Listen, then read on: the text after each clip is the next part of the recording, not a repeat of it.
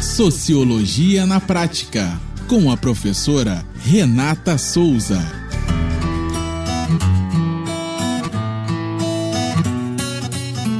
Olá, pessoas. Eu sou a professora Renata Souza e esse é mais um podcast do Sociologia na Prática. Nossa reflexão sociológica de hoje é: por que a ascensão social de um preto incomoda tanta gente? Tô dando papo de visão, como você se sente vendo um preto em ascensão? Vivemos em uma sociedade que se acostumou a ver pessoas negras em posições de subalternidade e lugares de pobreza. Herança de um passado escravocrata que não proporcionou a integração do negro na sociedade, trazendo consequências até os nossos dias. A presença de pessoas negras em posição de poder ainda é uma novidade, mesmo sendo o Brasil um país com a maior população negra fora da África.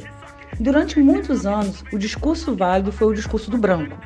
Nós, negros, sempre fomos retratados como objeto de estudos, como exóticos, desprovidos de capacidade de falar por nós mesmos ou de produzirmos conhecimento válido. A academia, do alto de sua erudição e branquitude, sempre usou os negros e suas narrativas para ilustrar teses e dissertações. Mas, como disse Carolina Sodré, nunca escutou dessas pessoas negras o que realmente ela quer dizer e o que ela realmente quer que seja escrito. Só que os tempos mudaram.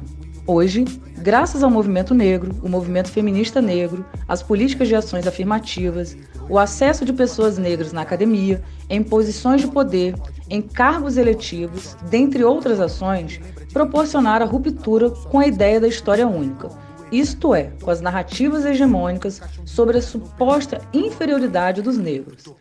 Ações que foram essenciais para a construção de uma nova história, contada e escrita por negros.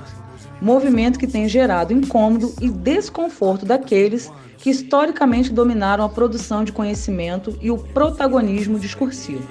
Eram rancores abissais. Fiz a fé ecoar como catedrais sacro e culturais. Podemos pegar a polêmica inaugurada na semana passada pela antropóloga Lilian Schwartz em um artigo para a Folha de São Paulo, para ilustrar esse incômodo que a ascensão e o protagonismo de pessoas negras causam. Isto é, como a construção de uma narrativa negra feita em primeira pessoa é motivo de estranhamento e como a síndrome do colonizador ainda é viva e forte em um grupo que se acha detentor da produção de saber e do discurso oficial.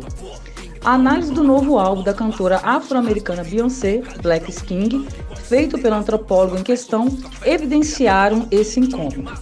Um filme feito por pessoas negras e com negros e negras em posição de destaque, em carros de luxo, com roupas caras e festas em que os mesmos eram os convidados e não serviçais. Pretos sendo retratados com dignidade e sem os velhos estigmas da miséria. Uma história onde os mesmos eram reis e rainhas, na qual a cultura africana é retratada de forma bela.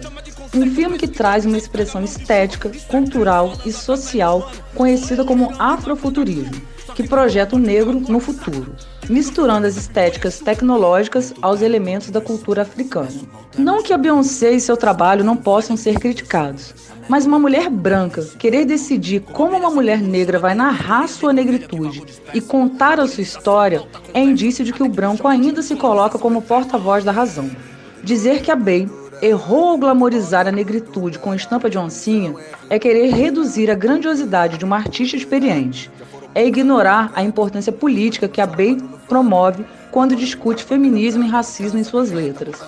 É não saber a emoção que é ver uma mulher negra em lugares que disseram que não poderíamos ir. E não saber da revolução simbólica que é ver um filme com um elenco majoritariamente negro fazendo coisas normais, entre aspas isto é, sem ser bandido ou sofrendo.